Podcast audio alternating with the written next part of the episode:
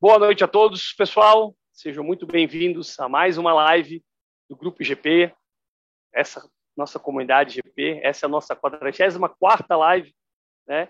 E hoje a gente está aqui com um convidado super especial, Caio Castro, diretor do iCities Smart Cities, que vai falar com a gente um pouquinho sobre tecnologia, né? Sobre os impactos da tecnologia, como isso está conectado a esse novo mundo de cidades inteligentes e, obviamente, trazer um pouquinho de oportunidades de negócio, oportunidades de carreira dentro desse mundo da tecnologia. Né? A gente sabe o quanto, quão rápido isso tem acontecido, as mudanças, né? as formas que a gente tem visto o nosso dia a dia, quando a gente fala de internet das coisas, robotização, é própria, as próprias blockchains, né, criptomoedas, tudo isso que vem entrando de uma forma muito rápida no nosso sistema cotidiano e como é que a gente traz isso para a vida real?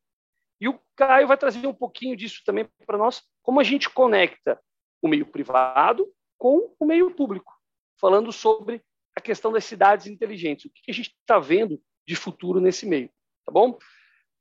Então, inicialmente, Caio, seja muito bem-vindo ao Grupo GP, seja muito bem-vindo à comunidade GP. É uma grande honra tê-lo aqui conosco hoje. Bom, obrigado você pelo, pelo, pelo convite, jogo para mim é um, é um prazer. Estou aqui em, em, São Paulo hoje. A gente estava até conversando né, sobre isso agora há pouco. É um tema super cativante, um tema super apaixonante, né? Para muitos ainda é um tema um pouco desconhecido, né? O tema de, de cidades inteligentes, o inglês smart cities, é, mas é um tema super atual, né? Apesar de a primeira impressão quando a gente fala de cidades inteligentes, de smart cities, a gente imagina aquelas cidades futuros, muitos remetem já aquelas cidades Jetsons, e me pergunto quando que vai ter aqueles carros voadores, quando que vai ter drone, quando vai ter carro autônomo. Obviamente, né, a gente já está evoluindo com essas tecnologias, elas estão aí, não tão longe de acontecer, mas as cidades inteligentes são muito mais do que isso. Né? E até para colocar um ponto bem rápido aqui, conceitual sobre cidades inteligentes, antes de apresentar aqui, compartilhar minha apresentação, as cidades inteligentes são cidades que se utilizam da tecnologia, né? Que, como o Diogo falou, essas, essas tecnologias é, crescem de forma exponencial. Então, a gente imagina daqui a 10 anos, ou daqui a 10 anos vai ser muito menos do que isso, então, porque elas crescem de maneira exponencial. E, e são como essas tecnologias conseguem é, servir aos cidadãos para que ele tenha uma melhor qualidade de vida. Então, muito importante, a gente sempre acaba batendo nessa tecla, às vezes fica meio clichê, mas falando que a tecnologia não é o fim, e sim o meio.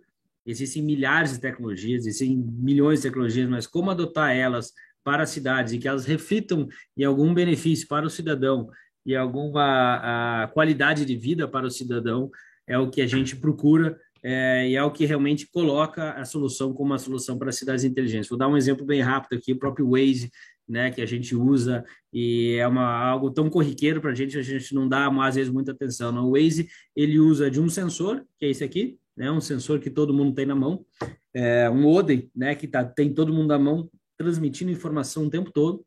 Ele gera um algoritmo, né, é, através dessa análise de dados, e gera uma inteligência artificial que faz com que a gente chegue antes em casa e perca menos tempo no trânsito.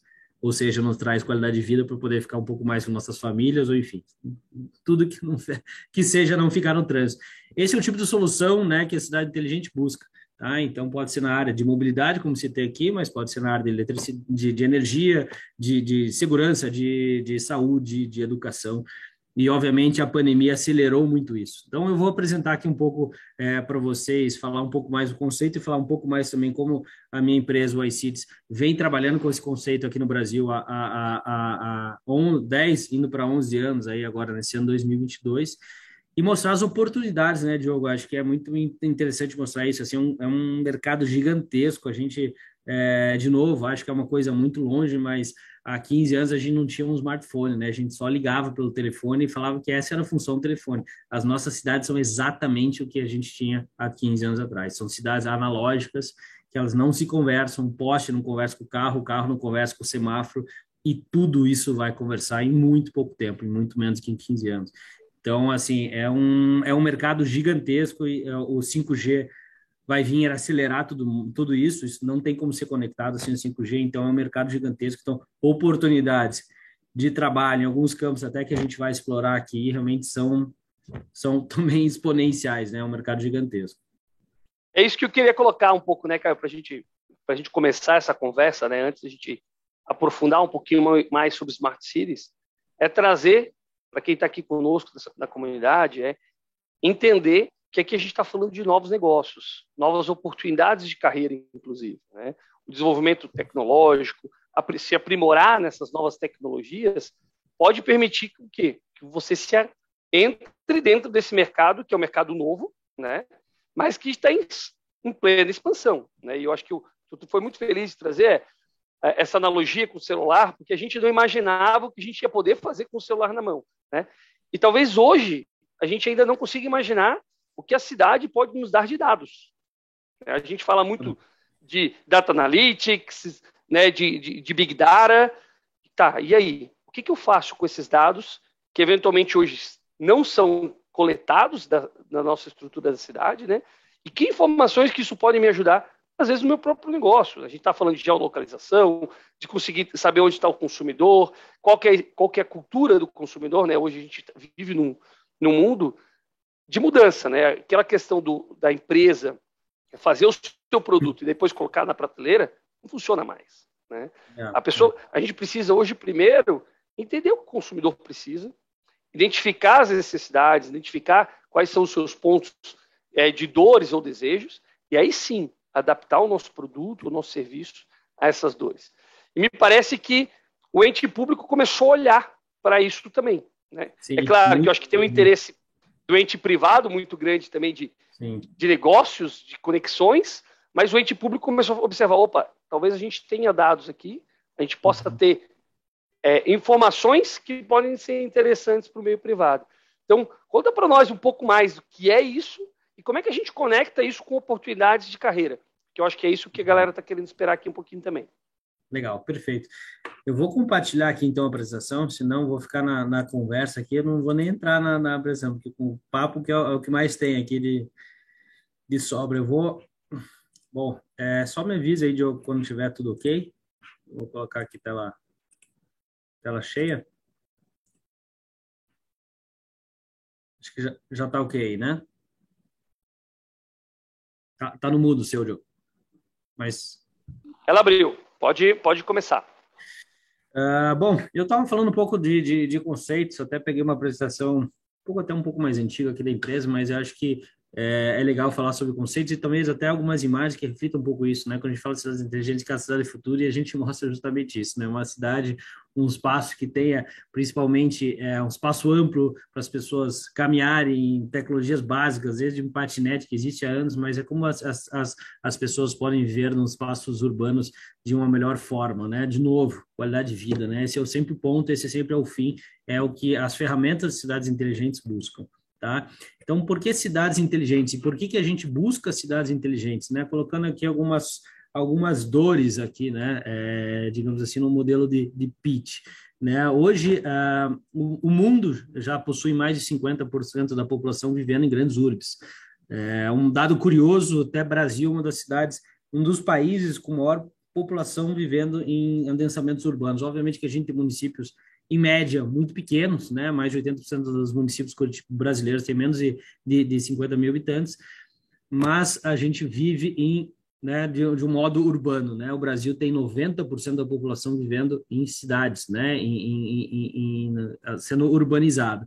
A gente tem um crescimento econômico polarizado, obviamente, não preciso nem falar aqui, citar muito, né, a questão de desproporção de, de rendas e tudo mais efeitos de gases estufas e toda a questão de aquecimento global também que influi, e principalmente um ponto, acho que você citou bem ali, Diogo, e, e aonde envolve daí a, a, a classe política, né, a gestão pública, digamos assim, é a questão de orçamentos reduzidos, né, os municípios têm que, têm que hoje fazer é, mais com menos, né, e, e você trazendo eficiência na máquina pública, você indiretamente está trazendo qualidade de vida para o cidadão, né? Você está gastando menos com motivo e você está podendo beneficiar melhor o cidadão. Então, esses são algumas dores gerais e a gente não precisa estar tá aqui falando de Brasil, a gente está falando isso de mundo de maneira geral, né? Não é diferente em vários lugares do mundo e são dores aí que todas as cidades, né, grandes centros urbanos têm vivido e por isso a gente começa a entender o quanto a tecnologia é benéfica para auxiliar né, é, nessa transformação e auxiliar nesses benefícios, né,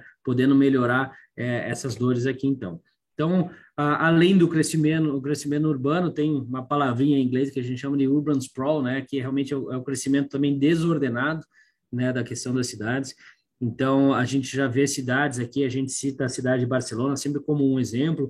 Aqui a gente tem até um, um dado muito curioso aqui, né, de uma, uma, uma foto é, de Barcelona, que teve também toda uma remodelagem urbana, principalmente numa área portuária, têxtil, que era é, que não tinha população vivendo nela, digamos assim, né, e se transformou nos anos 2000 num novo bairro de tecnologia, e por isso, pela tecnologia na, na época, eles chamaram de 22 arroba. Tá? O que, que eles fizeram foi um grande concepção de trazer as pessoas de novo para esse bairro, trazer, trouxeram grandes empresas que puderam ter um contrato de locação de um espaço mais barato e com isso trouxeram é, é, essas empresas também trouxeram toda a questão de vivência na cidade. Não adianta você trabalhar longe e ter todos os seus é, benefícios das cidades longe, né? Então você teria que ter perto de você creche para deixar teu filho, parques e tudo mais. Então, eles conseguiram trazer isso tudo para lá e, principalmente, o uso fruto até das próprias ruas, né, como uso mais que a população seja mais ativa. Então,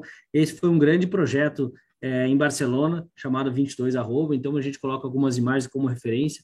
E esse conceito, muito mais das pessoas viverem nas cidades e terem esse protagonismo das cidades, é muito mais o que a gente coloca como ponto importante é, de uma cidade inteligente, além da tecnologia. Né? Então, de novo, o cidadão realmente é o fim e ele conviver na cidade, saber do seu protagonismo, saber que ele realmente é uma entidade forte para essa transformação é, nos centros urbanos, que é o principal ponto, né? Uma questão até muito mais cultural. Estou aqui em São Paulo hoje justamente para um projeto super desafiador, que é a revitalização do centro de São Paulo, né? Um local que em muitos lugares é, europeus ou outras cidades é um lugar super requisitado por turistas e aqui em São Paulo a gente não tem esse mesmo potencial. Por quê? né? Porque é um, uma região degradada, que não tem segurança, e como revitalizar tudo isso é um grande desafio de cidades inteligentes, né? De novo, não é tecnologia, é uma questão cultural e tem que ser trabalhado é, diversas maneiras. As tecnologias vão ajudar a isso? Vão. Então, a gente pode colocar algumas tecnologias de segurança, iluminação, tudo mais, mas é, é, é, é, toda uma questão muito maior aí de, de, de, cultura e pensamento, né? De como voltar a, a, a, a viver a cidade de uma outra maneira. Então, aqui em 2011, a gente começou a, a conceituar todos esses pontos e, e, tenho muito orgulho de dizer aqui que o ICIS, uma empresa curitibana, é pioneira nessa temática aqui no Brasil. A gente começou a falar sobre isso em 2011. Hoje é um tema que está um pouco mais em voga, as pessoas já começam a falar mais, já começam a entender o que é cidades inteligentes. É, legal, outras cidades até de menor porte, aqui, como eu falei, a grande maioria da, da, da, das cidades do Brasil são cidades de pequeno porte, e elas começam a entender que isso não é um modismo, há três, quatro, máximo cinco anos atrás, falava com esses municípios e elas não se entendiam fazendo parte desse movimento, falava, ó, isso é coisa para grandes metrópoles, isso é coisa para São Paulo, é, Nova York, Singapura, eu não me encontro nisso, né? Eu tenho outros problemas em cidades menores para resolver, mas hoje já, já conseguem entender que se elas não começarem a avançar com tecnologias, elas vão criar eficiência né, na máquina pública, né? Voltando àquela dor dela de orçamento reduzido. E sem isso ela não vai conseguir prosperar até para fazer o básico. Né? Então, as cidades começaram a entender que isso não é um modismo, é uma necessidade, e por isso a gente começou a trabalhar de algumas maneiras aqui. Também eu quero apontar aqui algumas frentes de trabalho que o iCities criou para começar assim estimular esse mercado, né? Começar a impulsionar esse mercado. A gente às vezes não gosta muito da palavrinha, mas o iCities foi um grande evangelizador desse mercado aqui no Brasil e tem várias formas de trabalhar, né? Um mercado novo, algo ainda conceitual, mas que hoje já tem se colocado muito na prática, então tem várias maneiras de trabalhar e, e repito, né? Como a gente falou ali logo no início da, da live, é um mercado gigantesco que tem muitas oportunidades, muitas oportunidades de trabalho, né? E, e quando a gente fala de cidades inteligentes, obviamente a gente abre um leque bastante grande em várias verticais que a gente chama aqui. Então, uh, é, é, interessante né, ver como que vem crescendo isso e de novo acelerado aí pela até pela pandemia a toda a transformação digital acelerou muito todo esse processo então acho que é legal eu botar um pouco o histórico da empresa né que como a gente vem crescendo com isso a gente já tem algumas lições aprendidas aí nessa última década de como trabalhar. Então alguns pontos aqui que a gente vem é, vou colocar alguns bullet points aí da empresa né voltando aqui um pouco histórico. Então como eu falei a empresa foi fundada em 2011 a primeira empresa de fato é, nasci no segmento de cidades inteligentes, até fazer, falei brincando, né, na analogia do celular ali, mas a ideia até do iCities foi muito vinculado ao tema do iPhone, que estava se já existia o iPhone, mas era uma novidade né, aqui no Brasil e a coisa, como que um iPhone é um smartphone, o que, que é isso, quanto que isso vai nos a gente não tinha nem ideia, né? Há 10 anos atrás, o, o quanto isso aqui é importante para nós. Hoje não sei nem voltar aqui no aeroporto sem ter um celular. Então, é um pouco dessa transformação que as cidades vão ver hoje, por isso até o nome veio muito em função disso, né? iCities, que é realmente uma, é, é toda uma inteligência que as cidades vão, vão, vão, vão sofrer. Uh, nós somos também representantes da Fira Barcelona, então vou mostrar aqui para vocês uma nossas vertentes, é evento, uma maneira de propagar né, e disseminar esse conceito, é através de eventos e, e, acompanhando muito o evento lá de Barcelona, que é o maior evento do mundo, nós nos tornamos representantes da edição nacional desse evento aqui no Brasil, tá? Então, por isso, quem realiza o evento lá é a Fira Barcelona, por isso nós somos os representantes da Fira Barcelona aqui no Brasil, e aí somos membros da Carta Brasileira de Cidades Inteligentes, né, uma, uma, uma, carta que foi escrita com o Ministério do Desenvolvimento Regional, com o Ministério de Ciências, Tecnologias e Inovação, para começar a conscientizar até em, em, em, em, normas em políticas públicas o que de fato é o tema de cidades inteligentes. Somos signatários da, da, da ONU e temos a rede muito grande de consultores que também vou mostrar aqui para vocês como a gente vem construindo também essa massa crítica de consultores para trabalhar com projetos de cidades inteligentes. Muito importante aqui, obviamente, quando a gente trabalha com, com, uh, com entes públicos, né, com cidades, a gente também estava conversando sobre isso, né, Diogo? A questão do compliance é muito importante e até alguns pontos ali da ONU tem se discutido até a questão de, de regulamentação do lobby aqui no Brasil né, o quanto é importante essa, essa definição do que, que é o certo, o que, que é errado. Então, as empresas têm o compliance, a, a, as instituições públicas têm o compliance, para que seja feito, obviamente, que a gente trabalhe com a gestão pública e tenha principalmente o que a gente chama de transparência. Né, em, quando a gente se fala de dados, quando a gente fala de soluções, tenha transparência por toda a população, que isso está sendo feito né, por uma, por uma economia, por uma é, eficiência na máquina pública, por uma qualidade de vida melhor para o cidadão, e esteja isso bem transparente como foi feito todos esses contratos. Então, é um ponto, é requisito chave aí no, no, no nossa empresa. O iCity é uma empresa de 10 anos e eu sempre falo, nosso maior ativo hoje, com certeza, é a nossa reputação. Tá? Então, sem ter toda essa integridade, transparência e compliance, a gente não estava aqui hoje. Tá? Então, até tem uma foto aí é, simbólica com, com, com Beto Marcelino, meu sócio, com o governador do estado do Paraná e prefeito aqui da cidade da capital, da cidade de Curitiba. Né? A gente trabalha muito bem desses dois lados, privado e público, porque o, é, o conceito Smart City necessita disso e às vezes tem também um preconceito de falar ah, privado com público. Tem... Não, a gente tem que trabalhar junto em união. Né? Então, toda essa transparência é muito importante. Aqui que é um, é, um, é um slide que talvez eu perca um pouco mais de tempo aqui com vocês, que é interessante a gente mostrar é, de novo como que a gente evoluiu com essa temática aqui dentro do iCities. Então, mostrando até algumas oportunidades é, de trabalho, obviamente, que a gente lá atrás começou a falar sobre cidades inteligentes, ninguém sabia que cidades inteligentes, né, parecia um bicho de sete cabeças, ainda é, né, para muitos, é, e como que a gente vai trabalhar com essa sensibilização? Como que a gente vai chegar no maior número de público, ente público, ente privado, academia, cidadão, e falar sobre isso? Então, a gente começou realmente com a realização de eventos, é o que a gente chama dessa primeira etapa de sensibilização. Com isso, a gente conseguiu, a partir de 2018, aquela, aquela chancela da Fira Barcelona que eu falei para vocês. Então, é uma grande oportunidade, já é uma oportunidade de trabalho, trabalhar com eventos, né? O próprio aqui, programa GP, que, que dissemina conhecimento, isso é uma baita oportunidade, tem muito a ser discutido ainda. A, é, nós tivemos aí uma briga no bom sentido da empresa, eu me lembro lá nos, nos meados de 2016, 2017, falando, não, nós não somos empresa de evento, vamos parar de fazer evento, vamos tocar projeto, cidades inteligentes, todo mundo já sabe o que quer, vamos, vamos tacar ficha, vamos fazer projetos. Não, infelizmente vai recuar, ainda precisa do agradecimento, ainda precisa ser falado mais, e a gente voltou e acho que foi uma decisão super é, correta da empresa voltar a fazer um evento, e aí a gente conseguiu trazer o maior evento do mundo, edição nacional do maior evento do mundo, porque realmente a gente precisa desse adensamento, né, dessa sensibilização de todos, né, do, do, do exatamente do que, é o conceito de cidades inteligentes. Por outro lado, a gente foi para um next step, né, para um próximo é, é, é, etapa aí de educação, de capacitação. A gente começou a ver que a gente estava disseminando conhecimento, mas como criar massa crítica? É, a gente pensava, vamos fazer projeto lá na frente, mas quem que vai fazer os projetos? Quem são os consultores?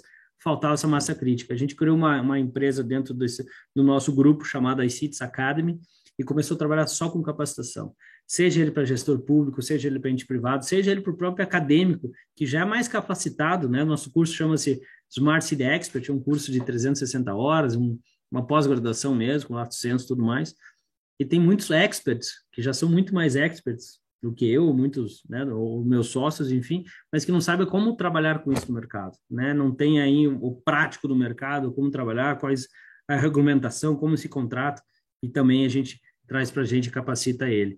Aí, por, por, outro lado, daí toda a questão de projetos, né? Como eu falei aqui, a gente está em São Paulo aqui por um projeto grande, bem audacioso, que é a revitalização do centro de São Paulo.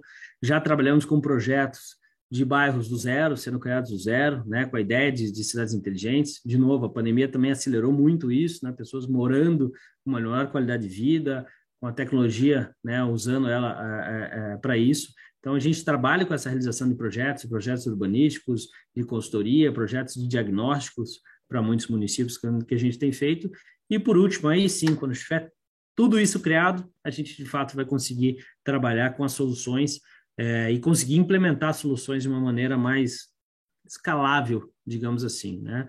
Por que, que eu digo escalável? Hoje, o grande pro problema hoje é, do nosso mercado, e, e voltando né, o que a gente falou lá no início, solução e tecnologia tem de maneira exponencial, esse não é o problema no mercado, mas é justamente esse mercado precisa amadurecer para entender qual o benefício de uma cidade inteligente, e aí a gente precisa envolver as esferas legislativas, jurídicas, é, né, e executivas, para que entendam isso e para que sejam feitos até projetos de lei para isso, modelos de contrato inovador para isso. Não adianta a gente acelerar e colocar a solução, né, a forceps aqui, sem realmente estar com isso tudo muito preparado. Então, todo esse projeto de amadure... todo esse processo de amadurecimento que o iCities vem fazendo, desde lá do evento, passando pela educação em projetos, para a gente, de fato, realmente conseguir consolidar de uma forma mais escalável as soluções. Tá? Então, soluções aqui a gente fala desde soluções de segurança, de câmeras de reconhecimento espacial, de, de iluminação pública inteligente, de mobilidade né, compartilhada, elétrica, estava com o pessoal aqui hoje. Então, soluções aí, a gente tem um campo infinito, soluções que vão trazer mais benefícios para o cidadão, mas esse mercado precisa amadurecer e a gente precisa passar por essas etapas, né, que a gente coloca ali embaixo, que seria de sensibilização, capacitação, consultoria e para de fato a gente entrar na parte de, de implementação. Uma pergunta, Caio, para a gente claro. Fazer uma, uma interrupção rápida aqui, né? Achei super interessante esse fato de voltar, né? Tu falou assim, a gente foi e falou, cara, todo mundo já conhece que é Smart Cities, porque a gente às vezes entra dentro de uma bolha, né? Onde a gente ouve tanta coisa sobre aquele assunto, tá tão acostumado. Até, tá até cansado, né? Falando, chega. É. E aí tem o, né, tem o, aquele o, o, o que é óbvio para mim não é óbvio para todos, né? Então, a gente precisa ir, às vezes, trazer essa conceituação para as pessoas que estão nos ouvindo. E é um pouco do que a gente está fazendo aqui também no Grupo GP, né? Então, é fazer com que as pessoas entendam que existem nichos de mercado muito diferentes, muito distintos, mas que uma capacidade de crescimento muito ampla, né? E aí, quando, quando eu vejo isso, por exemplo, quando tu fala do, do iSeries, eu, eu queria que tu contasse um pouco para nós. O que, que fez você voltar? Porque eu tenho certeza que tu começou, alguns projetos começaram a engatar, e tu falou, cara, dá para ir. E aí, de repente, falou, opa, espera lá, eu preciso primeiro sensibilizar, para depois capacitar, ou seja, ter pessoas preparadas para isso, para daí eu poder falar de projetos. Porque é. senão talvez eu tô, tô querendo empurrar um negócio que sei lá, o prefeito nem sabe que é cidade inteligente. Né? É. Como é que ele vai querer é. contratar alguma coisa? Né? É. Então... Não, e foi bem esse ponto, assim, você, você, tocou exatamente esse ponto. A gente começou a trabalhar com projetos, a gente começou a ir para Barcelona, trazer solução, e a gente chegava para conversar com as pessoas, as pessoas não tinham ideia do que a gente estava fazendo. A gente chegava para um gestor público, ele não tinha ideia. A gente chegava para um prefeito e ele falava: Não, isso aqui, cara, não é para minha cidade, minha cidade é 50 mil habitantes, estou longe disso. E hoje, né, a gente até é, tem orgulho de falar, a gente realizou a terceira edição do nosso evento, né, o evento aqui, a edição nacional da Feira Barcelona, e eu tive, né, pela primeira vez, prefeituras patrocinando o evento, e prefeituras de 50 mil habitantes, né, que estavam lá para quê? para receber solução. Não, a gente quer estar na frente, a gente quer receber solução, a gente quer receber tecnologia. Há três, quatro anos atrás, a gente falava para essas, essas prefeituras, elas nem me recebiam. Hoje elas estão patrocinando o evento. Né? Então, é justamente é time de mercado, amadurecimento de mercado. Não adianta você ir a força, se você pular essas etapas, não tem como. A gente ainda está num processo, acho que sensibilização, acho que passou um pouco, mas assim, de capacitação consultoria, né? E, e, de novo, tem que envolver a esfera é, do executivo, do judiciário, do legislativo, para que tudo isso esteja coordenado. Senão você chega no município, às vezes o prefeito é super para frente, o, o secretário de infraestrutura é super para frente, mas vai chegar lá no procurador, ele não faz ter ideia do que é isso, vai, ó, isso aqui não tem como contratar, não, não vejo o benefício e a coisa vai morrer. Então, quando a gente trabalha com cidades, geralmente são soluções mais complexas, né, num âmbito muito maior, uma contratação muito maior, e essas esferas precisam andar juntas. Então, assim, a gente voltou atrás porque a gente sentiu isso na pele, né, e, e botar, botar a cara a tapa, sair vendendo solução, sair vendendo consultoria e falar, ó, não sei o que é isso, então vamos voltar, volte um passo atrás, né, e reconstrua melhor, e daí a gente vem reconstruindo né, melhor e trabalhando melhor toda essa, essa etapa de sensibilização e depois que a gente criou a etapa de, de capacitação justamente para isso, né, para pelo entendimento de um todo estar tá mais preparado quando a gente puder chegar com projetos e soluções.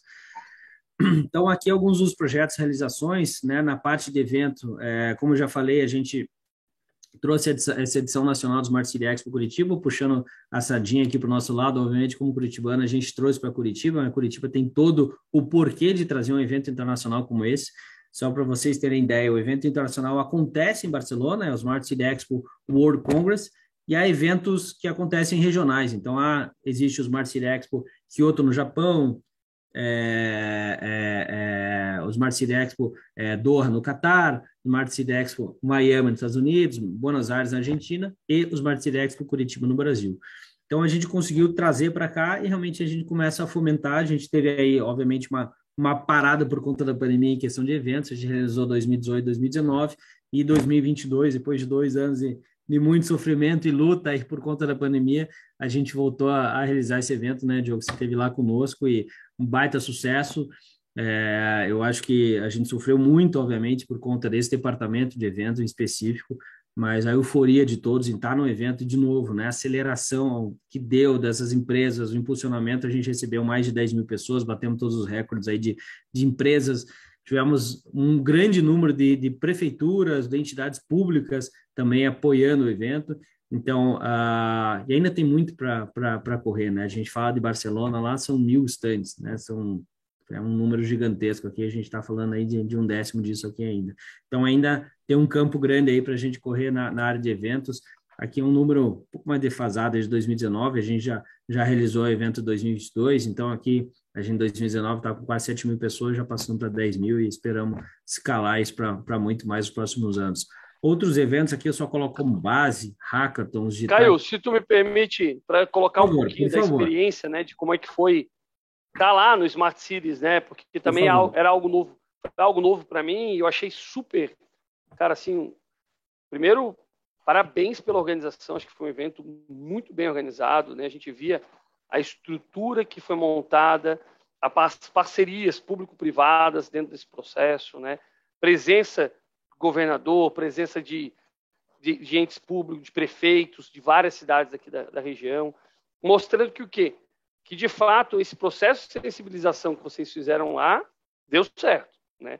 As empresas é, entenderam o processo, as prefeituras entenderam que isso de fato tem um motivo e faz sentido buscando o futuro da, da tecnologia para dentro dos seus municípios e tenho certeza que isso gera vai gerar recursos e eficiência. Né? Caso contrário, ninguém botar a mão, né? Tu concorda? Se eu falasse assim, ah, não, só vai gerar gasto para mim, eu, como prefeito, não quero. Agora, claro. se eu posso gerar eficiência, se eu começo a, a gerar, a trazer, a ter a possibilidade de trazer novas tecnologias para dentro do meu município, às vezes até novos serviços, né, dentro dessa, dessa área de tecnologia também, obviamente a gente vai gerando isso. E, e assim, o evento foi espetacular, né? Foram dois dias ali, cara. É, tive oportunidade, teve, teve pits de, né, do pessoal falando sobre pessoas pessoal de startup, né, do Vale do Pinhão. Foi assim, um espaço realmente multi para empreendedor, para grandes empresas, mas também para o ente público que pode estar se conectando. Então, acho que essa, essa mistura, vamos assim dizer, né? Essa mistura é. foi muito rica. É. Não, isso eu acho que se eu puder passar também uma, uma dica, né? O pessoal que está nos assistindo é isso, né? É participar desses eventos, né? Eles são eventos assim que é, um evento não, não tem outra coisa que consiga suprir, né? Tantas conexões, né? Estou no espaço aqui do, do, do, Cubo Itaú, né? Um prédio de 10 andares gigantesco, né? Quase 4 mil pessoas aqui participando. Subi 5 e meia ali, estava tendo um evento lançamento de hub de inovação da Jaguar, né? Que vai lançar o carro elétrico. Conheci lá em cima CEO Head de Inovação do Itaú, conheci o CEO de Inovação da, da Unimed, enfim, né, num simples evento ali, é, é, e o quanto o evento te impulsiona isso, né, e um evento Smart City, como a gente falou no início, é um guarda-chuva tão grande, né, é uma oportunidade de você falar com tantas pessoas, ter tanto conhecimento, explorar realmente, né, esse, network é muito importante para essa etapa que a gente falou no início, né, de sensibilização. Então, é, uma dica é realmente explorar esses eventos o, maior, o máximo possível, Obviamente, esse é um evento que a gente tem orgulho de dizer que a gente trouxe para Curitiba. Então, aos curitibanos que estão nos assistindo, acontece no quintal de casa, ali que é no Parque Barigui. Então, explorar o máximo possível, porque realmente a gente traz é, grandes nomes internacionais para o evento, é, todo, maiores nomes aí nacionais com certeza estão no evento. Então, é uma oportunidade única, né? São dois dias intensos ali, realmente tem que aproveitar o máximo desse conhecimento que está sendo explorado e debatido, né? Tanto na área de congresso, tanto na área de feira, enfim, né? É, é super proveitoso e esses eventos aí estão para isso, né? Acho que são grandes geradores de, de insights aí para futuras carreiras, né? Futuros trabalhos, conexões e sempre falo, né? Eu tenho uma é, estava até discutindo essa, toda essa questão de pandemia, home office, como vai fazer falta isso, né? Eu acho que a gente vai ter uma grande virada aí daqui a uns anos de como que esses, essas empresas vão conseguir crescer sem essa conexão, né? Porque nós somos humanos, nós estamos em conexões, nós somos feitos à base de conexão, nossa base é relacionamento, né? E tanta gente trabalhando em home office, muitas empresas ainda trabalhando um modelo muito mais home office do que do que realmente é, é, presencial, a gente ainda vai viver, vai entender como que isso vai se dar nos próximos anos, né? Um evento é algo que foi sentido por muita gente, né? Uma falta gigantesca de ter esses eventos e essas conexões. Então, aqui eu só cito aqui uma outras formas de eventos, né? Hackathons, enfim, existe uma série de eventos também conhecidos que são também super importantes é, essa participação, essas conexões de novo, né? Esse, esse tipo de relacionamento. A segunda parte aqui de, de, de, de, capacitação, então, existe aí aqui algumas imagens aí, a gente até lançou os Smart City Expert bem quando veio a pandemia, então era para ter ser um evento presencial, né, um evento não, um, um, uma turma, né, um curso presencial, acabou sendo digital, mas para nós foi super, super proveitoso e a gente conseguiu é, atender gente do Brasil todo e até mesmo é, internacional, então Aqui, de novo, né, como a tecnologia pode nos auxiliar para isso, aqui foi super proveitoso. Então, o, o, o, Smart City Expert também é uma oportunidade aí de crescimento para todos e uma oportunidade de realmente entendimento maior, aprofundamento do tema. Além disso, a gente tem aqui dentro dessa área de capacitação também comitivas, né? Foi indo para Barcelona que a gente conseguiu ter esse relacionamento com a, com a, com a FIRA Barcelona e com isso trazer o evento para cá. E é uma comitiva também muito interessante que a gente faz desde 2017, oficialmente. A gente vai para lá, é, na verdade, desde 2014, mas oficialmente a gente começou a fazer a comitiva. Ano passado a gente teve um recorde aí de 80 pessoas. Esse ano já faz aí de 100 a 150 pessoas. Então também é algo super interessante quem tiver mais interesse. É uma semana imersa lá em Barcelona, de segunda a, a, a sexta-feira, diversas visitas técnicas, o evento, obviamente, né, os Marcid Expo World Congress acontece nesse evento. Então, além do evento que acontece o dia todo, são várias visitas técnicas. Aqui uma foto do pessoal visitando o Mediatic, né, um, um espaço de co-work e inovação que acontece nesse bairro 22 arroba. Com o José Piquet, que inclusive estava comigo aqui na segunda-feira aqui em São Paulo. Enfim, então, uh, são algumas coisas também que eu coloco como dica que vale muito investimento, né? Para quem está sempre procurando carreiras né? A gente falou no início, Diogo, esse investimento, às vezes, em eventos, em comitivas, às vezes é um ponto de virada, é uma chave, e, e, e é engraçado na comitiva que você vê gestores públicos, empresários, estudantes, todo tipo de idade, vários setores né, de, de, de trabalho, e é um ponto de virada para muita gente, né, independente da idade, independente do setor, e é algo também que eu deixo aqui como como como tipping point porque é, é realmente um é uma virada de chave para muita gente aí quando você embarca, é. né, e você aprofunda aí numa comitiva técnica, né, digamos assim. Deixa eu aproveitar esse ponto, Caio, porque a gente ah. fala muito sobre networking aqui, né, dentro, dentro da comunidade GP, porque primeiro que a comunidade é um, uma fonte de networking, né, onde as pessoas aqui se conectam, acabam tendo essa interação os palestrantes, interação entre si, né, e podem estar aí dentro desse processo de troca. Mas quando tu fala de eventos, como é forte, né, participar de grupos, de comunidades, de eventos, para que a gente possa conhecer novas pessoas, né? Se a gente quer se desenvolver, se a gente quer poder crescer, quer ter mais contato, avançar no nosso processo de carreira e desenvolvimento, cara, o networking é essencial. Né? Como tu comentou aqui, tu imagina a, o nível das pessoas que estão contigo num evento que sai daqui, por exemplo, de Curitiba, e vai para Barcelona passar uma semana. São pessoas, são empresários, são gestores, são pessoas com alta, com alta capacidade de geração de negócio. Né? E às vezes a gente fala, poxa, eu não vou fazer um investimento nisso, não vou fazer um investimento naquilo. Às vezes a gente tem um treinamento, às vezes a gente tem um curso, né? Por exemplo, o evento dos próprios eventos Smart Cities. Ah, pô, tem um curso de entrada, tem. Cara, mas a quantidade de pessoas que tu pode fazer lá, a quantidade de é pessoas. É difícil equalizar, né? É, é, é, tudo é tempo, tudo é dinheiro, óbvio mas Tudo, claro. é difícil você conseguir precificar, né? O quanto isso vai realmente mudar a tua, tua carreira às vezes, né? É. Até, mas quando até... a gente utiliza isso de uma forma consistente, estruturada, né? Tu consegue Exato. gerar novos negócios. Né? Acho que isso é. que é um, um, ponto interessante. É. E até, por exemplo, todo esse pessoal aqui é do Brasil, né? Poderia se encontrar aqui em qualquer evento e a gente faz uma pergunta sempre depois de uma pesquisa de satisfação na comitiva. Qual que é o principal é, ponto alto para você da comitiva? Network? Visita técnica ou evento? Qual que você acha que foi o, o vencedor? Networking. Networking sempre é. O grupo que se forma lá, ah, o tanto de contato, uh, você vai almoçar com um, vai tomar cafezinho com o outro, você está sentado do ônibus para ir na visita técnica, Uh, o grupo se fala o resto do ano, tem grupos aqui de comitiva de 2017, 2018, 2019, 2021, todos se falam e se trocam experiências, e a gente no Brasil todo. Um ponto-chave é esse, né? É, é, até muito mais, obviamente, que as visitas técnicas são muito importantes, o evento é gigantesco, mas você vê, o ponto mais alto ainda é realmente essa troca de experiências, né? Que a gente às vezes até a gente até brinca, né? A gente precisa ter até Barcelona para se encontrar, mas de fato é é realmente motivação para todo mundo ir. Então, aqui gente, eu, eu, coloco aqui também na área de capacitação, esse é um projeto incrível nosso, na verdade, é um projeto social chamado City Kids, a gente sempre costuma brincar que a gente fala tanto de cidades inteligentes como cidades do futuro, e essas são as gerações que vão viver essas cidades, e a gente começou a sentir isso na pele em 2016, quando a gente fez um projeto social junto com o Instituto Renault, que movia só a parte de mobilidade, e a gente viu como essas crianças eram carentes de informações, a gente começou a abrir e hoje a gente ensina crianças de escolas públicas, a gente tem hoje uma parceria com, com a Secretaria Municipal é, de Educação, né, Secretaria de Educação aqui Municipal de Curitiba, e a gente já atendeu mais de 5 mil crianças, né? Que atendimento a essas crianças? É uma, um, um momento que a gente tem com elas, né? Durante um período, uma manhã, uma tarde, e a gente ensina um pouco sobre uh, robótica, sobre sustentabilidade, sobre mobilidade, sobre energias, mas como está conectado.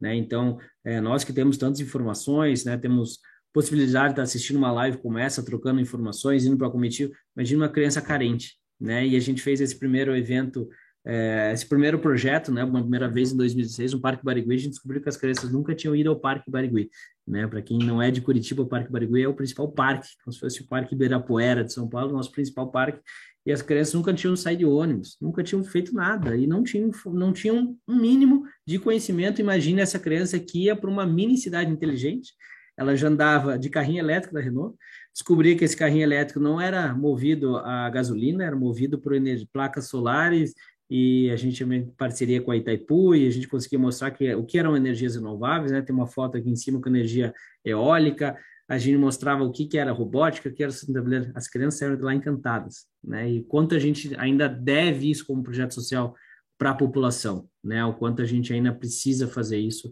E aí a gente falou não, depois desse desse desse primeiro projeto, a gente tem que estipular esse projeto é, como recorrente e desde lá a gente colocou como projeto social nosso. Hoje, graças a Deus, o projeto já, já criou asas, a gente tem apoio de grandes empresas como o Facebook, né, com o Meta agora, como Uber, como Volvo, várias empresas que apoiam esse projeto, a gente já conseguiu atender mais de 5 mil crianças e é uma, é uma sementinha também, de novo, né? Às vezes como isso pode mudar lá é, a, a, vida de uma pessoa e hoje a gente escuta histórias até hoje, né, de, de pais que levaram as crianças lá e como isso influenciou elas. Então, esse é um projeto aí que está tá na área de capacitação, mas ele é quase que também um projeto muito mais social nosso, também super importante aí para a formação, né, para capacitação é, de futuros projetos. Aqui já indo um pouco mais para o final do funil, então a gente começa a entrar na área de projetos e aqui, obviamente, oportunidades diversas aqui, que a gente tem alguns programas, eu cito alguns aqui que são é, interessantíssimos, né? As, os municípios, eles precisam de muitos é, de muita consultoria, então aqui é um projeto que a gente criou para os municípios é, e até o que a gente falou no, no início, é, da gente não só ir para o executivo, às vezes o prefeito está entende cidades inteligentes, mas o jurídico não, então a gente tem um programa de cidades mais inteligentes que o primeiro passo são workshops, né? O pessoal não entende, parece que já quer um parecer, uma consultoria, não workshop, por quê? Porque no workshop a gente junta o prefeito, o secretário de meio ambiente, com o secretário de infraestrutura, com o secretário de mobilidade, com o promotor público e, ó, tá todo mundo entendido do que que a gente está tratando, senão uma hora vai travar. Então a gente tem diagnósticos aí para municípios né? E a gente tem feito aí muito interessante que a gente tem feito para municípios menores, há uma procura já de municípios menores, que eu digo municípios de 20, 30, 40, 50 mil habitantes, né? Voltando a dizer que não são só municípios grandes aí que tem que estar envolvido com a temática de cidades inteligentes.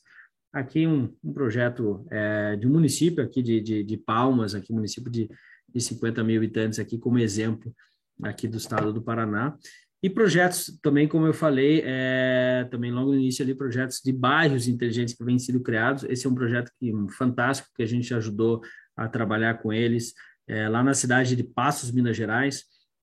Tem um ponto assim muito específico desse projeto que a principal entidade é, dona desse projeto é, é o, o, Hospital Santa Casa e Misericórdia de Passos, que é a principal entidade é, é, do, do município de lá e eles queriam expandir o hospital, queriam mais espaço, eles falaram, não, a gente não quer expandir o hospital simplesmente para tratar mais doentes, a gente quer expandir o espaço para fazer com que as pessoas não fiquem doentes, né? Como a gente pode tratar disso? Então, eles têm, conseguiram a doação de um terreno e além de expandir para um hospital que eles estavam, eles construíram toda que estão construindo, né? Tem, hoje ele está nessa segunda etapa aqui que a gente chama de cidade mínima viável, que já foi inaugurado e agora ele está realmente expandido para a construção é, dessas edificações, né, com centro de eventos, vai ter toda a universidade que vai para lá também, por isso que chama Cidade da Saúde e do Saber, né, trazer educação, trazer a saúde, então também projetos bem, bem legais que a gente tem atuado, e de novo, né, a gente falando aqui de oportunidades de carreira, muita gente precisa de muita consultoria, por isso que a gente capacita a gente, porque a gente precisa de consultores, e nós não somos os experts que vamos saber falar de todas as verticais de cidades inteligentes aqui, então por isso que a gente capacita e estamos precisando cada vez mais né, de, de pessoas que sejam capacitadas para trabalhar em projetos de grande porte como esse, né, não só de cidades, como de projetos é, do setor privado como esse. E vocês já devem terem visto, né, nos últimos anos, que saiu de projetos de condomínio é, fechado, isolado, gigantesco, novos bairros. Com a pandemia, isso estourou no Brasil todo. Né? A gente tem trabalhado com diversos é, projetos desse nível no Brasil todo. Bom, e por fim, chegando aqui ao final, de fato, há soluções, e aqui o que eu falo que é um mercado gigantesco para a gente explorar ainda, é, em termos de oportunidade, né, oportunidades de carreira, a gente é, faz diversas POCs, aqui foi uma POC que a gente fez é, para as rodovias é, da concessão da Artéries, né, que faz a rede de Bittencourt aqui, Curitiba, São Paulo, por exemplo, e eles têm todo um problema de detecção de, de, falhas de alguma placa de sinalizações que a gente chama de sinalização vertical, que são placas e algumas faixas, e a gente, através da tecnologia, a gente conseguiu fazer de forma automatizada. Então, aqui alguns exemplos de POCs, né, que podem ser criadas em termos de tecnologia, mas aqui é um mundo gigantesco realmente a ser explorado e aqui, obviamente, é onde a gente vai levar uma maior oportunidade né, de geração de empregos na área de segurança, na área de saúde, tantas verticais que a gente, que a gente falou, porque, de novo, né, tecnologia é exponencial e, e, as pessoas simplesmente não podem ficar para trás. Então, tem que se capacitar, tem que ir para as comitivas, tem que entender um pouco mais. E aqui é um mercado, como a gente falou lá nisso, né, as pessoas até com ah, mas, Caio, qual que é a cidade mais inteligente? Mas por que, que as cidades têm que ser inteligentes? As cidades são burras hoje não digo que as cidades são boas, mas como eu tenho uma, né, é, uma ansiedade por ver né, o, o, grau de inteligência que uma cidade pode ter a partir de hoje, se olhar pela janela aqui, se olha um poste e você fala, ele era exatamente meu celular 15 anos atrás, ele só está iluminando. Ele não está iluminando mais baixo, mais alto, ele não está entendendo que uma pessoa está vindo na próxima quadra, então ele vai começar a iluminar mais alto, ele não está utilizando a própria conectividade para instalar um plug de câmera, algo de sonorização, algo de qualidade do ar a, a, quantidade de dados que a gente pode gerar e como esse poste pode se, se, tornar inteligente é algo assim alarmante, né? E até por que, que a gente cita poste, né? Da mesma maneira que a gente cita o celular aqui, é porque um poste a gente tem no Brasil a cada 150, 200 metros. Então a gente já tem até infraestrutura. Né? Falta a gente colocar a conectividade que aí vem o 5G e a gente consegue explorar isso de uma maneira gigantesca, né? Então, é, iluminação pública inteligente, quando se fala muito de cidades inteligentes, se fala muito iluminação pública inteligente, não só pelos simples fatos de a gente colocar a iluminação de LED, ser mais econômica, ser uma iluminação mais moderna, que também por si só traz mais segurança, mas porque essa iluminação pública inteligente é como comprar um iPhone, um celular aqui, e realmente você poder plugar qualquer tipo de aplicativo depois, né? Então, a, a, a, a exploração desse poste aí é, é, é gigantesca. E aqui algumas especificações técnicas que eu falei desse projeto, né? Então, por exemplo, aqui a gente trabalhou na consultoria desse projeto e agora a gente está trabalhando na implementação de soluções desse projeto, né? Então, uh, é o projeto que eu falei ali há, há pouco, né? O projeto da Cidade da Saúde e Saber de é, Passos, Minas Gerais. Então, aqui tentei explorar aí um, um pouco tempo que a gente tem, é, diversas formas. É um mercado, como a gente falou no início, gigantesco, está ainda começando, e não é só falar, ah, não, aqui no Brasil está muito novo, não, no mundo todo ainda tem, obviamente, alguns problemas a serem superados, a questão de LGPD, a questões é, normativas, regulativas, né, ordem, órgãos de controle, é, mas isso vem caminhando agora em passos mais largos, é, junto com essas esferas legislativas, judiciárias, é, executivas, e tem muito a ser explorado, né? A gente ainda está tá, tá muito no início no, no mundo todo. Ah, existe um mundo, claro, é, utópico, talvez perfeito, de a gente conseguir toda essa interoperabilidade, que é o mais importante, né? Você conseguir entender o que, que um dado de saúde cruza com um dado de segurança, com mobilidade. Mas as tecnologias estão aí e não tem como a gente fugir disso. Isso vai acontecer, é, de fato, e a gente aqui tem algumas oportunidades a oferecer e, e tentar acelerar isso da melhor forma possível. Então, também, depois do jogo, também peço aí que você é, compartilhe meu, meus dados aí, e-mail, telefone tudo mais, fico à disposição para o iCities. O iCities é uma empresa também super jovem aqui, estamos super à disposição para poder auxiliar quem tiver interesse é, em trabalhar um pouco mais nesse mercado, conhecer um pouco mais esse mercado. Estamos aí de portas abertas e quem quiser entrar em contato, depois você passa o contato pessoal aí também. Sem dúvida, Caio. E, Caio, eu queria fazer algumas perguntas para você aqui, ah. né? Dentro desse cenário né, que a gente viu. Hoje, dentro desse processo de construção de novas cidades inteligentes, né, qual que é o maior desafio que você vê para que isso, de fato, se torne uma realidade? Parece um pouco clichê falar isso, mas é, é com certeza questão cultural. É, por isso que se a gente não entrar lá na primeira etapa da sensibilização, isso não vai mudar. E por que, que eu digo até a questão é, de, de, cultural? Porque muitos de nós hoje, e faço até um desafio para todo mundo aí, se tiver um buraco na tua rua, o que, que você faz? Você vai atrás da prefeitura, ou simplesmente fala, não, cidade aqui é horrível, tem um monte de buraco e que se dane assim mesmo. Enquanto nós nos engajamos para arrumar aquele buraco? Quanto nós nos entendemos como protagonistas dessas, dessas transformações. Então, esse é o ponto cultural que tem que mudar, entendeu? Hoje a gente tem tecnologia para isso. Muitos municípios é, já tem uma central no 56 no celular, já tem uma forma de contato. Isso que eu falo, tecnologia é o mais fácil, isso existe. Mas como fazer as pessoas se engajarem para entenderem que ela faz parte daquele problema e que ela faz parte desse município, é, é, é, é, o ponto mais crítico, né? Porque hoje em dia a gente fica muito na, na reguarda, é, esse é o problema do político, esse é o problema do meu prefeito, não é o meu problema. Né? A gente fala sempre que é, cidades inteligentes é uma quadriélix, né? Que é a, é a gestão pública, a, a, setor privado, a academia e o cidadão. O cidadão ainda demora um pouco para viver. A gente sempre, quando vai para Barcelona, a pessoa fala: ah, por que, que vocês vão para Barcelona? E diz que é uma cidade inteligente. Eu vou em qualquer hotel ou qualquer Airbnb que eu pego lá e tiro uma foto e falo: cara, essa é a cidade que é inteligente. Você vê as pessoas vivendo de uma maneira diferente. O, a pessoa de Barcelona, cidadão de Barcelona, foi uma das poucas cidades é, é, europeias que baniram o Uber, por exemplo. Falou: não, o Uber está errado. A gente não tem que trazer mais carro e a pessoa ganhar dinheiro, a gente tem que usar o transporte público. Eles baniram as patinetes elétricas compartilhar, tá errado, não tem compartilhar patinete, cada um tem seu, o seu cuidado seu.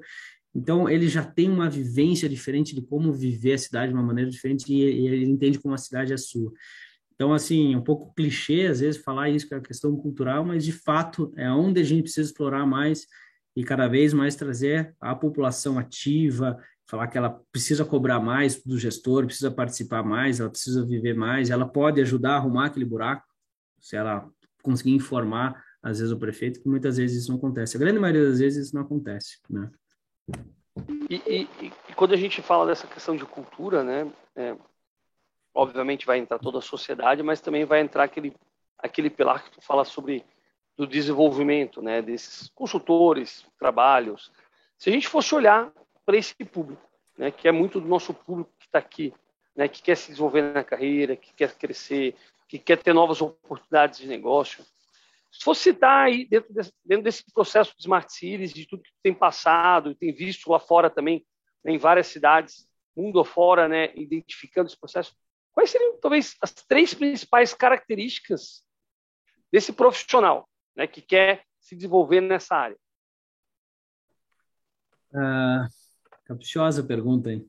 Três características. Não sei se eu saberei te responder de fato, Uh, mas eu acho que tem que ser realmente uma pessoa é, é, que busque realmente, como a gente colocou, acho que é uma pessoa que não, não seja, não fique na zona de conforto, né? A cidade, a, a, o mundo todo está evoluindo de uma maneira muito rápida, então, como a gente colocou ali, citou quando a gente falou das questões de comitiva e tudo mais, pessoas que têm que estar sempre buscando evoluir, né? E, e, e se for trabalhar nesse ramo de tecnologia, e até na, na, na, vertical que a gente chama de TIC, né, da tecnologia da informação e comunicação, coisa muito rápida, então está sempre buscando sempre se evoluir, é, é, estudar e, e, principalmente se conectar, né, essa troca de experiência é, é muito rica, muito proveitosa, então, né, a, a, algumas coisas, alguns que já erraram, aprender com os que já, já, já erraram, é, ir para outros lugares do mundo, isso realmente é muito importante, acho que não tem não tem forma de crescimento maior e melhor do que essa, né? Então,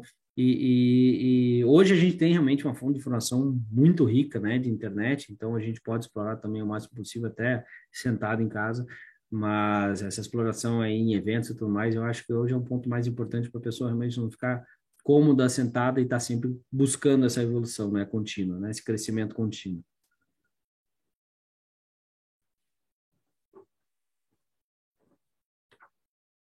Opa, ficou no, ficou no mudo aqui, Diogo. Oi. Oi, vamos lá. Mais uma, mais uma característica. Eu não vou facilitar para ti, Caio. Putz, mais uma característica, vamos pensar aqui. É... Eu acho que a pessoa também, hoje, é, eu acho que ela realmente tem que, tem que gostar muito do que faz, né? É, tem que ter esse aspecto um pouco também sonhador. Eu acho que a gente tem diversas oportunidades em diversas áreas aí, ela tem que realmente buscar muito o que faz ser, eu acho que até é um estímulo dela para ela conseguir buscar isso, buscar essas fontes de informações, obviamente que a gente às vezes nem sempre tem essa opção, né, mas saber realmente descobrir os pontos de interesse, onde ela é melhor e onde realmente ela pode somar mais, com certeza ela entendendo onde ela pode, onde ela é melhor e onde ela é mais útil, ela com certeza vai ser mais mais satisfeita e mais feliz, né, por fazer isso. Então acho que também uma característica da pessoa conseguir entender isso, que às vezes nem sempre é fácil, né, mas buscar realmente trabalhar num, num algo que realmente faça, crie essa satisfação por ser útil, né. E tu comentou um pouco lá quando a gente começou, começou né, a, apresentação sobre a questão do, da importância desse compliance, né, de estar tá conectado, né, e principalmente tu já falou aí, né, questão legal, questão pública, privada. Como é que é essa questão do compliance hoje para o iCities, Smart Cities, dentro dessas conexões, né? Quando a gente fala de tantos entes distintos, né? Privado, público, e terceiro setor também.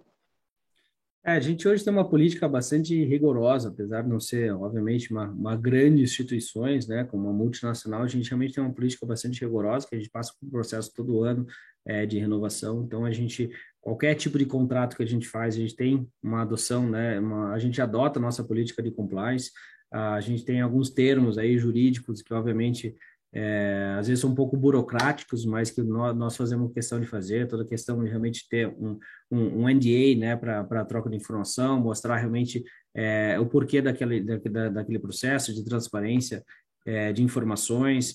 Né? Então, a gente adota é, qualquer tipo de negociação, seja ela para empresa privada, seja ela de empresa pública, toda uma política de compliance, e é muito importante colocar realmente é, quais as responsabilidades e o papel de cada um, né? Então, nós não somos hoje, uh, o iCities não é hoje uma empresa de tecnologia, né? O fim, né? Nós somos um grande hub de negócios, uma plataforma de negócios. Então, a gente entende que a gente faz muito esse papel, é, às vezes, de encontrar gaps né, de inovação, oportunidades de negócio, e encontrar a pessoa que realmente possa fazer isso, uma empresa, uma tecnologia, até pela nossa experiência em 10 anos de mercado. Então, a gente já entende isso, né? Nosso papel é esse, isso é muito importante deixar isso bem claro, né? Então, a política de compliance, acho que também envolve tudo isso, de realmente deixar os pontos muito claros, quando a gente vai numa prefeitura, é a mesma coisa, nós nunca vamos aí defendendo empresa A, B ou C, a gente defende uma solução, um caminho a ser seguido, né? A gente não envolve nenhum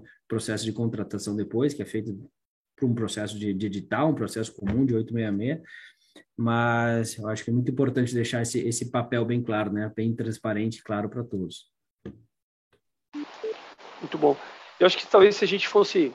Eu gostei de uma, de uma frase, né, que eu acho que já falou algumas vezes. Talvez cidades inteligentes é saber a gente viver a cidade, né? A gente, de fato, é, tá conectado de alguma forma com essa cidade. Essa cidade nos permitiu uma vivência melhor, né? Eu acho que se fosse construir em cima disso, Caio, para nós aqui, até para a gente ir concluindo, eu sei que tu tem um voo agora, tem que voltar, né? Uhum. Tá? O cara que está em São Paulo hoje com a gente, com a gente que aceitou esse, esse desafio entre voos, né, Caio? É, mas para a gente conversar um pouquinho, deu certo, graças a Deus, foi tudo, foi tudo ótimo. É, como, é, como é que tu vê isso para o Brasil? Né? Porque a gente falou de Barcelona, eu tive a oportunidade de ver seis meses na Espanha, e foi uma experiência realmente diferente. Assim, Valência é uma cidade que também foi construída e reconstruída, né? E Valência uhum. também, eu vejo essa questão da, da construção para as pessoas viverem. Então, toda a questão de rodovia, de ciclovia, de estrutura de parques, né? Que tem um parque que atravessa, são quilômetros de parque que atravessam toda a cidade. Então, assim, tem uma preparação. E o Brasil, ele está construído de uma forma, às vezes, orgânica que, que já foi, né? né? Uhum. E aí tu vem, vem esse desafio, né, como tu comentou, e um dos motivos de tu estar hoje em São Paulo, né, no, no, no Cubo, é, poxa, dá para revitalizar. Né? Uhum. Mas como é que a gente revitaliza essa estrutura para que, de fato, a gente possa construir um espaço melhor de convivência, de estrutura, para a gente poder realmente viver a cidade da melhor forma possível? É. Uma pergunta super interessante. A gente, nós acho que, como qualquer ser humano, nós é, somos feitos aí de relacionamento e, e adoramos e gostamos de criar esse tipo de experiência, né? E, e é, obviamente, é difícil falar assim a questão mais histórica, política do, de cidades, né, que está sendo de uma maneira totalmente diferente na, na Europa.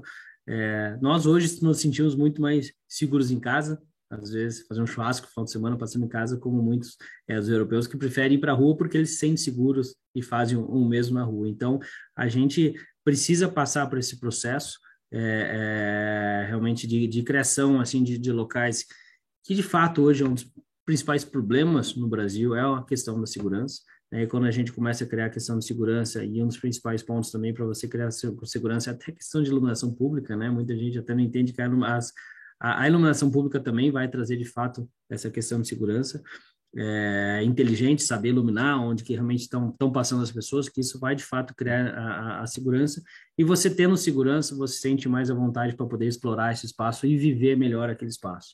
Né? Então, é, são os primeiros pontos que estão sendo desdobrados. Hoje a gente vê realmente muitas pessoas explorando mais as ruas, aí a gente começa a falar muito mais da questão de caminhabilidade, não só no Brasil, a gente vê grandes projetos ali, como próprio em, em Paris, né, o 15 Minutes Walk, ou seja, fazer tudo a pé, não, não depender mais de carro, você já morava mais próximo e tudo mais.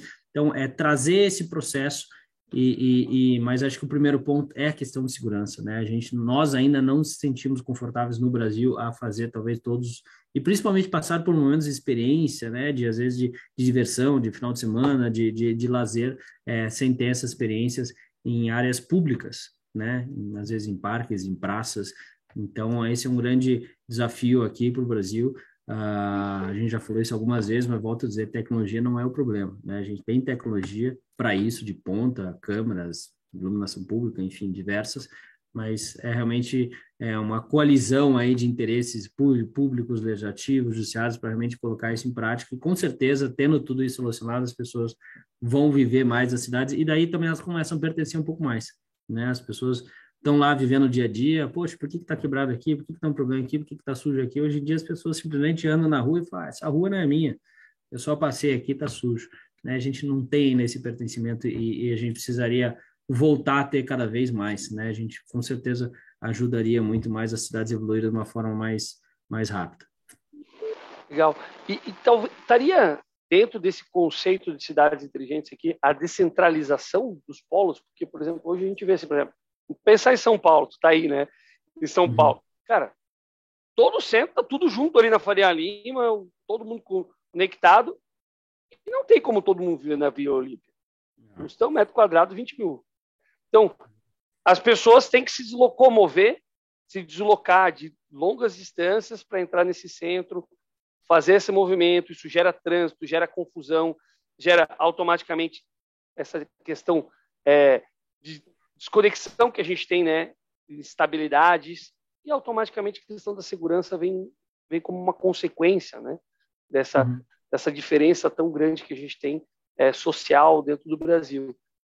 É, a descentralização, ela faz parte desse processo ou não? A gente consegue. Ah, tem, tem municípios que já passaram, tem municípios que têm passado por, por, esse processo, até mesmo Paris, ou até municípios mais do leste asiático, têm passado por esses é, processos de descentralização né, usando a tecnologia também, de fato, uh, um modelo híbrido, digamos assim, né, de fato, hoje já tem se adotado em alguma, algum, alguns municípios ao, ao, ao, redor do mundo, né, de fato, é, existe essa possibilidade, né, eu acho que a gente ainda vai entender um pouco melhor também, em alguns anos, ainda entender de fato é, essa falta de relacionamento home office, eu acho que a gente